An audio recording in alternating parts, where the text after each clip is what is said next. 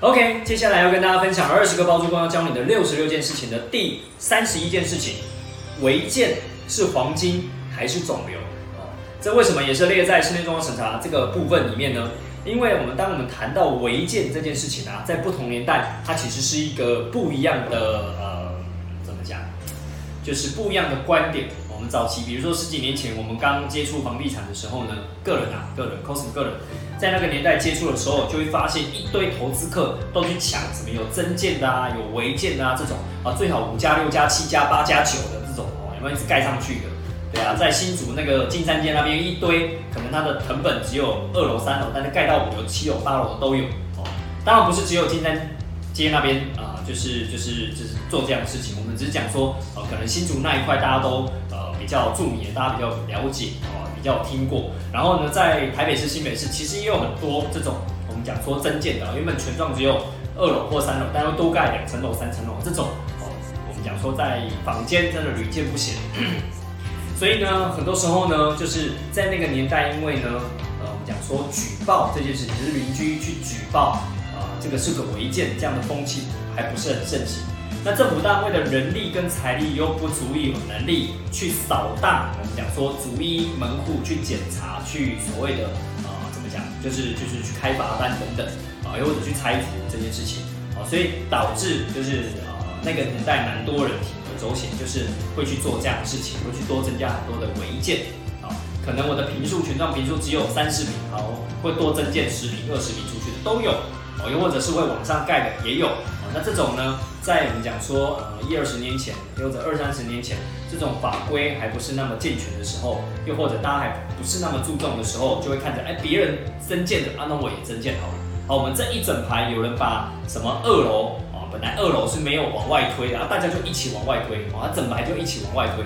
又或者是本来只有一楼，哦，才有那个，呃，什么权利范围，然后往外的，啊，一楼搭出去了，二楼、三楼、四楼就跟着搭出去，要一直往上盖。那大家就多了一个露台，或者多了一层的面积，就是多了一些增建的使用面积。这样的状况，其实我们讲说，在那个年代都会是非常非常优的。为什么？啊，因为那个年代有一些投资客或投机客嗅到这个商机，就会认为，因为多那一块空间，你去想想，全幢三十平，然后最后变四十平，代表什么意思？多了十平，我可以多隔两间套房啊。啊，那个年代也没有人在申请什么室内装潢审查，啊，那个投报率就会高的吓死人。又或者是本来有讲说顶楼增建啊，原本我们讲说四加五，四楼加五楼，加加了一层楼就算了，还加了四加五加六，多了两层楼那种我们也都有看过。你去想想，多了一层楼就多三间，多了两层楼就多六间，啊，本层楼才只能够隔四间，对啊，你你就想想那个效益能够变高非常的多，所以那个年代呢，违建就会变成是黄金屋啊，大家只要有那种违建的这种都会拿出啊，拿出来之后大家就一窝蜂去抢。甚至那个年代呢，因为多了这样的增建哦，那个在卖价上面，原本我们讲说，呃，一平三十万的这样的一个呃，讲一平三十万三十平就是九百万哦，原本只要付九百万，但是会因为什么有了这个增件，那个增件还要卖钱哦，那个增件以前还有一个公定价叫做三分之一哦，原本一瓶三十万，那就算十万好了，啊，就三分之一，然后三分之一之后呢，乘以。看增件几瓶，如果增建二十瓶，就是十万再乘以二十瓶，就加个两百万上去。哦，原本你只要付九百万，变成又加了两百万上去，有没有发现就变一千一百万？就用一千一百万去买。对，那个年代甚至增件这件事情要要怎么讲？就是大家还会为了增建去多花钱来去获得更好的投报率都有可能。但这个年代不一样了，你看这些违建啊，自从这几年开始，大概四五年前发生一些社会事件哦。那个火灾事件，所以导致大家对于这种讲说增建违建开始，民众意识抬头，就有人会去检举、举报等等。呃，那因为这些举报包含新闻啊，都乱乱报了之后呢，呃，就是扩大了很多人的恐惧。这个年代就变成大家都不太敢接这样的案子，有什么增建啊、违建的啊。哦，增建基本上还看不太出来了，有些人增建的还是会去买，只是呢，呃，就不会去拿来隔，哎，因为没办法申请室内装潢审查。啊，所以慢慢的投机客、投资客就会说收手，反而有些自住客开始还是会去买这种，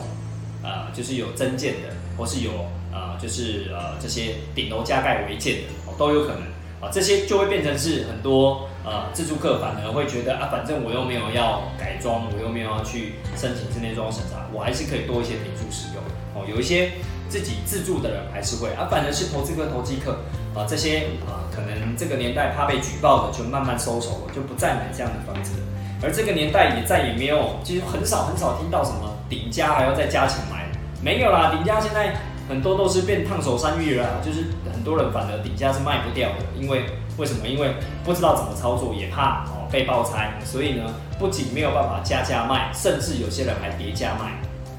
就是你知道不同年代，所以不能讲说违建到底好还是不好哦。这这个年代反而是不懂的人，他可能还是会把就会因为担心恐惧害怕，因为担心被爆拆，所以呢，他当然把它看成是走楼，连碰都不敢碰。对啊，但市面上还是有少数的一些人，他还是敢的哦，他还是懂得怎么样去操作的哦，他还去就会去接手这样的物件来成为他的黄金屋，是有可能的哦。所以某程度上还是跟你的能力、跟你的心脏、跟你可承受的风险有关。所以我们在房地产世界里面还是在讲没有对错问题，就是你要得到的好处跟你要负担的代价去取得一个平衡点。所以我们没有要教大家说应该去接手这些违建，还是不应该去接手这些违建，好不好？好所以这是我们要提醒大家的。当然，一样，这个是一个没有答案的世界，所以我们鼓励你啊，能够进来这个我们讲说圈子里面，能够尽可能跟啊有这样经验的人，大家能够多交流、多切磋哦。这个是跟大家分享。好喽，那第三十一件事情就跟大家分享到这边啦，谢谢大家。